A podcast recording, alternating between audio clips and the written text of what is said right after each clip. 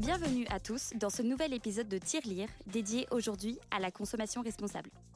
Dans ce deuxième épisode, nous allons voir ensemble différentes astuces pour devenir un consommateur plus responsable en prenant en compte l'impact de nos choix sur la planète.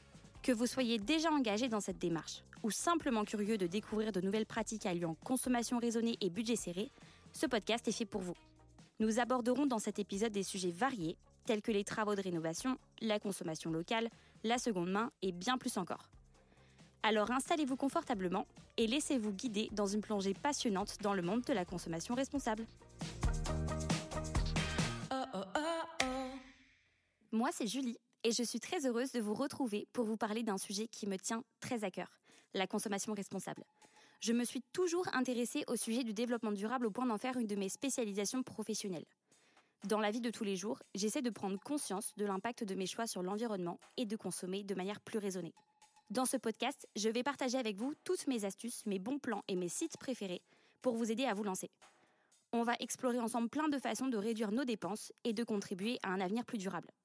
J'espère que vous allez trouver ce podcast inspirant et que mes conseils vous donneront envie de passer à l'action. Tous ensemble, on peut vraiment faire une différence. Et si c'est bon pour notre porte-monnaie, on aura vraiment tout gagné. Pour commencer, je vous propose un petit exercice simple et ludique. Question. Mon achat est-il durable et économique? Réfléchissez à un produit que vous avez acheté récemment ou que vous allez acheter prochainement.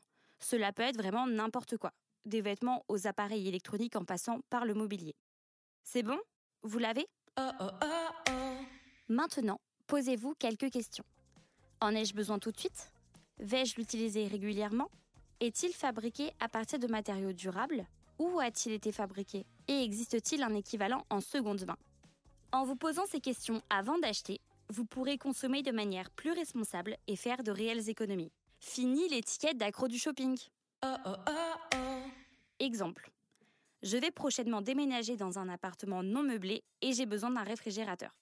Forcément, il sera branché tout le temps. Grâce à l'étiquette énergétique, je peux choisir un frigo fait à partir de matériaux responsables, qui va durer dans le temps, facile à réparer et qui est fabriqué en Europe. Et avant de l'acheter neuf, je regarde s'il est disponible moins cher sur des sites de seconde main. On ne sait jamais. Je vais maintenant vous donner des conseils pratiques du quotidien pour consommer de manière responsable. Premier conseil, achetez des produits de seconde main. Pour réduire l'impact de votre consommation sur l'environnement tout en faisant des économies, je vous conseille d'acheter des vêtements, des meubles, des appareils électroniques d'occasion plutôt que neufs. Et je peux vous dire que j'en ai testé des sites et des applications pour ça. Mon super plan, c'est Vestiaire Collective. C'est une plateforme en ligne où vous pouvez vendre et acheter des vêtements d'occasion super facilement. J'ai pu vendre des pièces de ma garde-robe que je ne portais plus et j'en ai racheté des nouvelles à petit prix. Et pour les meubles et autres objets, je vous conseille de jeter un coup d'œil sur le site du label Emmaüs. Il propose des objets de seconde main en tout genre. C'est vraiment bien fait et il y a plein de bonnes affaires à trouver. D'ailleurs, mon dernier achat sur ce site était un service de vaisselle en super état pour 31 euros. Et fait garantie pour les repas de famille. Deuxième conseil, privilégiez les produits locaux et de saison. La meilleure astuce pour bien manger et faire des économies sur son plein de courses, c'est d'acheter local et de saison.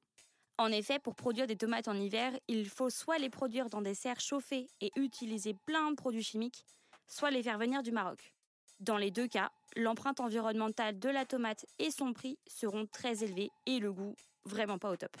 Le site mangerbouger.fr met à disposition un calendrier interactif qui renseigne également la saison des crustacés et des fruits de mer. Une autre astuce, varier les sources de protéines. En effet, la viande, en plus de coûter cher, nécessite beaucoup de ressources pour être produite. Vous pouvez remplacer tout ou partie des protéines animales par des protéines végétales comme les pois chiches, le soja ou les haricots. Et si vous cherchez des idées pour manger des bons produits locaux, j'en ai une super à vous proposer, c'est les AMAP, Association pour le maintien de l'agriculture paysanne. Vous pouvez trouver une coopérative près de chez vous sur leur site internet et y acheter des produits frais et de qualité. Manger de saison et local, c'est manger mieux, c'est moins cher et ça permet de soutenir les producteurs locaux, franchement, que du bonus. Troisième conseil, réduire ma consommation d'énergie. Il y a beaucoup de ressources disponibles sur Internet pour vous renseigner sur le sujet. Personnellement, je voulais vous recommander un site en particulier, c'est moi.org. Vous y trouverez plus de 400 astuces pour économiser au quotidien, que ce soit à la maison, au travail, en vacances et pour chacune des pièces de la maison. Ensuite, n'hésitez pas à fouiller dans l'application de votre fournisseur d'électricité. Vous trouverez un module qui décrypte votre consommation quotidienne. C'est le cas par exemple du module équilibre dans l'application EDF. Deux autres astuces peu connues concernant l'utilisation de votre frigo qui vous permettront de faire plein d'économies. La première, c'est de décaler votre frigo du mur. Ça peut paraître bête, mais laisser 5 cm de vide autour du frigo permet d'améliorer la circulation de l'air et d'éviter que le frigo ne surchauffe pour rien. La deuxième, c'est d'éviter de laisser votre frigo vide. Plus le réfrigérateur est rempli, plus les aliments qu'il contient maintiennent sa température. Le frigo a donc moins besoin de consommer pour conserver une température stable.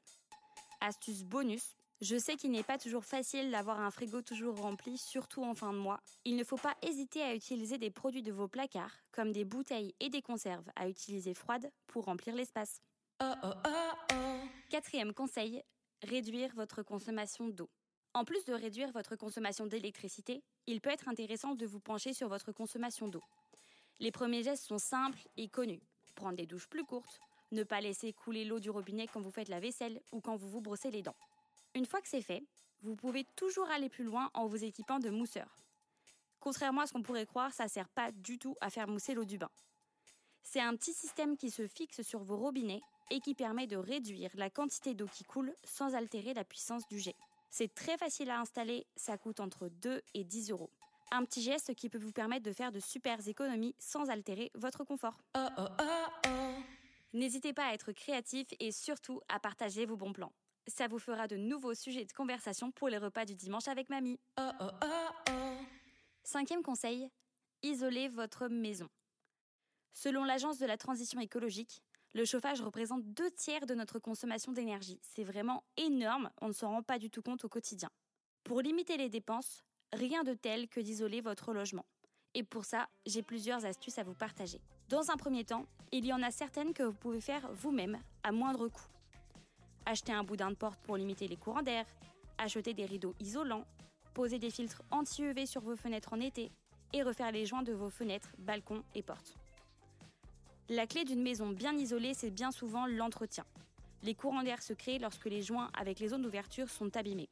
Ensuite, il est possible de faire des travaux plus importants, comme changer les fenêtres pour du double vitrage, isoler votre toiture, vos murs, votre sol. Forcément, ça demande un budget plus important. Heureusement, des aides existent. Vous trouverez plein d'informations en allant sur le site du gouvernement dans la rubrique Ma prime rénov. Un simulateur vous permettra de savoir si vous êtes éligible et pour quel montant.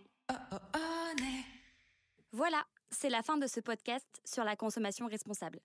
J'espère que vous avez trouvé mes conseils utiles et que vous allez pouvoir les mettre en pratique dans votre vie quotidienne.